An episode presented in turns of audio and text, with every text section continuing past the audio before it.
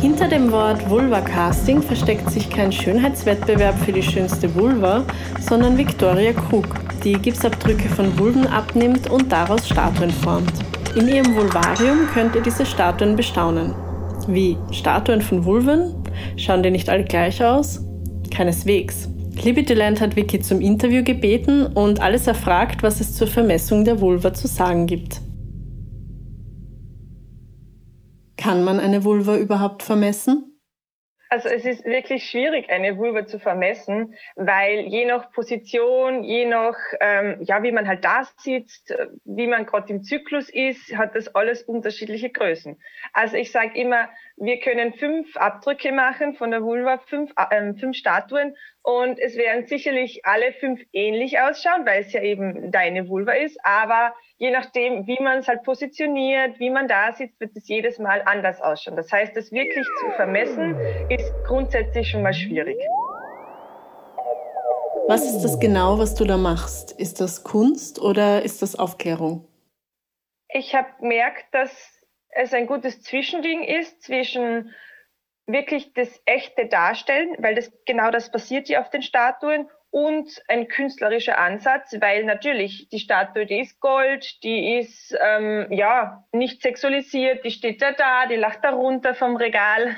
Also das ist schon ein, ein Deko-Objekt auch. Also das ist, ich sage immer, das ist ein Zwischending zwischen Bildung und Kunst, wobei aber die Bildung wirklich im Vordergrund steht und das wird auch nie nur ein Kunstprojekt sein. Es wird immer darum gehen, den Leuten zu vermitteln, dass sie normal sind, dass sie schön sind und dass sie einfach auf die Bilder zurückgreifen können, wenn sie nicht wissen, ähm, wie sie ausschauen oder wenn sie mehr herausfinden möchten. Und wie läuft so ein Arbeitsprozess dann ab? Die ganze Sitzung, je nachdem, wie viel wir quatschen, dauert so circa eine Stunde, eineinhalb Stunden. Die Person kommt entweder allein oder in der Gruppe. Also es macht auch als Gruppe voll viel Spaß, meistens mit, mit gute Freundinnen. Also das ist echt äh, was, was ich jedem ans Herz legen kann, der sich das Vulva-Casting überlegt. Kommt bitte mit einer Freundin. Ihr werdet so einen Spaß haben und ihr werdet so viel rausfinden. Genau, auf jeden Fall, ja, nachdem ich da einen Tee gerichtet habe oder einen Saft oder irgendwas für die Person, schauen wir uns ganz viele Statuen an, weil ich habe ja mittlerweile einiges ähm, an Anschauungsmaterial und auch ähm, Bücher und andere Ressourcen. Also weil man, wir kennen uns, wir lernen uns einfach mal kennen. Also das ist wirklich so Geschichten erzählen, austauschen, ehrlich sein, ähm, ja. Und sobald dann beide merken, jetzt könnte es losgehen, jetzt wird es passen, dann erkläre ich den Castingprozess in aller Ruhe und zeige die Materialien. Was ihr jetzt an diesem Punkt wissen müsst, ist, dass ich eine Masse auf die Vulva gebe und diese Masse, die ist ähm, hautverträglich und die ist sogar bioabbaubar. Also da hat es wirklich noch nie was gegeben. Und genau, die Masse kommt dann drauf. Das dauert dann zehn Minuten, bis es fest ist. Die wird dann noch mit einem Gips verstärkt. Das kommt aber nicht auf die Vulva, sondern auf die Masse drauf. Und ja, dadurch entsteht dann die Kopie, welche ich dann in der Nachbearbeitung zu einer Statue forme. Die Kundinnen von Wiki sind Menschen, die sich als Frauen bezeichnen, jeden Alters. Bei ihr waren bis jetzt Frauen, die zwischen 17 und 65 Jahre alt waren. Ihre starke Präsenz auf Social Media zieht natürlich eine ganz bestimmte Zielgruppe an. Die Zugänge sind unterschiedlich. Manche kommen wegen einer Schwangerschaft, andere zum Thema Menstruation und wieder andere über ihre Sexualität. Gemeinsam haben sie den Wunsch nach einer Statue, die sie an das Thema erinnert. Das ist ja eine sehr intime Arbeitsatmosphäre, was macht das mit dir und der anderen Person? Also wie ist das Verhältnis zwischen euch?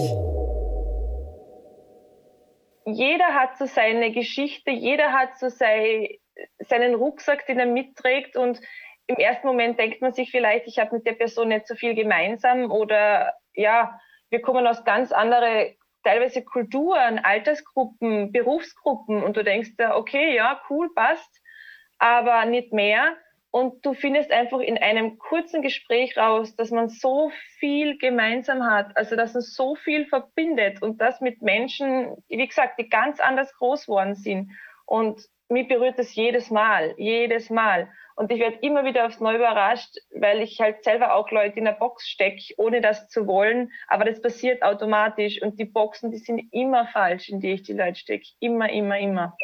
Was macht das mit einer Person? Und kann so ein Abdruck auch jemand anderen beeinflussen als die Frau, die den Abdruck bekommen hat? Und warum ist das mit dem Wort Vulva eigentlich so schwierig? Weil es, wie gesagt, also ich sage immer, es betrifft die Männer genauso, weil wenn du jetzt ja, jemanden vor dir hast, der was sich halt nicht wohlfühlt oder der sich nicht auskennt oder der halt nie drüber redet, nie hinschaut, nie hingreift. Ich meine, was erwartet man sich denn im Bett oder in der Beziehung? Also das ist ja, das hat ja einen Rattenschwanz, das Ganze, das zieht sich ja voll durch. Also ich fühle mich selber mit Vulva noch nicht 100% sicher und ich sage das Wort sicher 100 Mal am Tag. Warum möchten Leute einen Gipsabdruck ihrer Vulva haben? Manche kommen auch, die sagen, ja, ich kenne mich noch nicht so gut aus, ich möchte es einfach ein bisschen ähm, ja, besser kennenlernen. Und es ist einfach immer nur da und versteckt. Und indem ich das jetzt einfach ja, aufs Regal stelle, ist es einfach ein bisschen präsenter. Also das höre ich auch ganz oft. Und natürlich sind immer wieder ein paar dabei, die sich gar nicht wohlfühlen oder die was vielleicht ganz schlechte Erfahrungen gemacht haben. Die nutzen die Gelegenheit dann, dass sie sagen, jetzt möchte ich irgendwie was Positives mit meiner Vulva verbinden. Und da ist natürlich so eine, weiß ich nicht, goldene Statue äh, eine super Möglichkeit. Und warum braucht es solche Abformungen? Also es gibt ein paar Illustrationen, aber das ist natürlich nicht das Gleiche, weil da fällt wieder ganz viel an Informationen weg. Dann gibt's noch natürlich, ähm, man, ko man kommt dann bald mal auf Seiten von Chirurgen und Chirurginnen, die was eben auch so Schönheitsoperationen, also Labiaplastie anbieten. Ja, ist natürlich auch sehr fragwürdig, weil da, da ist der Fokus ja, dass man das eben so auf die Art einer Norm anpasst und operiert. Oder man, man kommt sofort in die Pornografie, wo man natürlich auch immer sich fragt, ist das alles echt? Ähm, wurde da was gebleached, gelasert, verändert, ähm, ja, verschönert, irgendwie angepasst? Also wirklich solche Abformungen, wie ich das mache, oder solche Darstellungen habe ich wirklich nirgends gefunden. Das ist so das große, große Problem. Warum formst du keine Penisse? Also ich werde oft gefragt, warum mache ich zum Beispiel nur Vulven und keine Penisse, weil die sind ja auch sehr unterschiedlich und die sollte man ja auch abbilden. Und da sage ich immer, ja, das stimmt. Wir haben auch ein riesiges Problem, wenn es darum geht, Penisse neutral und authentisch darzustellen. Weil sind wir uns mal ehrlich, das, was man da in die Filme sieht, ähm, Funktion und Aussehen und alles, das ist ja auch realitätsfremd. Das weiß ich sehr wohl. Aber es ist so schön, wie du gesagt hast, dass die sind einfach viel präsenter in der Gesellschaft. Darum habe ich gesagt, ähm, ich fokussiere mich auf Vulven, weil die haben Aufholbedarf. und ja, ich meine, wir müssen ja nicht immer so weit ausschweifen. Überleg mal, wie nennst du das da unten denn? Die haben ja nicht mal schöne Worte dafür wir können es nicht zeichnen, wir können es nicht ähm, ja gescheit beschreiben ganz viele Menschen, auch ich bis vor einem Jahr hat nicht wusst, haben nicht gewusst, wie die Klitoris ausschaut, obwohl das eigentlich was ist, was uns von Anfang an erklärt werden sollte. Also da gibt es wirklich Aufholbedarf und ja, hier sind wir. Die Statue ist ja auch eine Art von Aufklärung. Aufklärung sollte aber noch viel weiter gehen, oder? Die Aufklärung an den Schulen, also nicht an allen natürlich, weil es gibt ganz viel engagierte Menschen, aber in den meisten ist es wirklich, wie werde ich nicht schwanger und wie kriege ich keine Geschlechtskrankheit und das war's dann aber. Das heißt, die Mädels kriegen die Pille, die Jungs ziehen irgendein Kondom drüber und dann hat sich das Ganze erledigt. Aber von Konsens, von Lust, von Liebe wird niemandem was beigebracht. Und eigentlich sollte man da ja anfangen. Was fühlt sich gut an? Was fühlt sich nicht so gut an? Wie sage ich am besten Nein? Wie respektiere ich ein Nein? Also das soll doch die, die, das Fundament sein und nicht, ich nicht, zieht er da ein Gummi drüber. Auch die sozialen Medien sind anscheinend noch nicht bereit für eine nicht sexualisierte Darstellung von Geschlechtsorganen die Medien sind noch nicht so weit, dass sie einen Frauenkörper oder eine Vulva oder generell einen Körper eigentlich nicht sexualisieren. Das geht noch nicht. Ja, wir nehmen halt die Fotos runter und sagen, das ist pornografische ja, Inhalte, pornografische Darstellungen.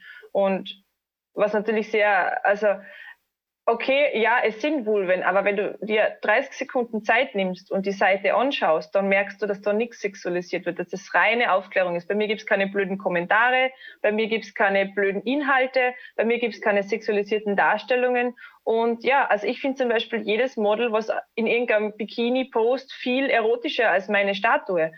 Und ja, da müsste man echt diskutieren, weil im Grunde da, da treffen sich halt die Menschen, da sind die Menschen online. Und wenn wir da dann den Riegel vorheben, wo klären sich dann junge Menschen auf? Wo klären sich denn alle Menschen auf? Es gibt ja sonst nichts mehr außer die sozialen Medien. Und drum, ja. die kreieren eine Norm, die keine Norm sein soll.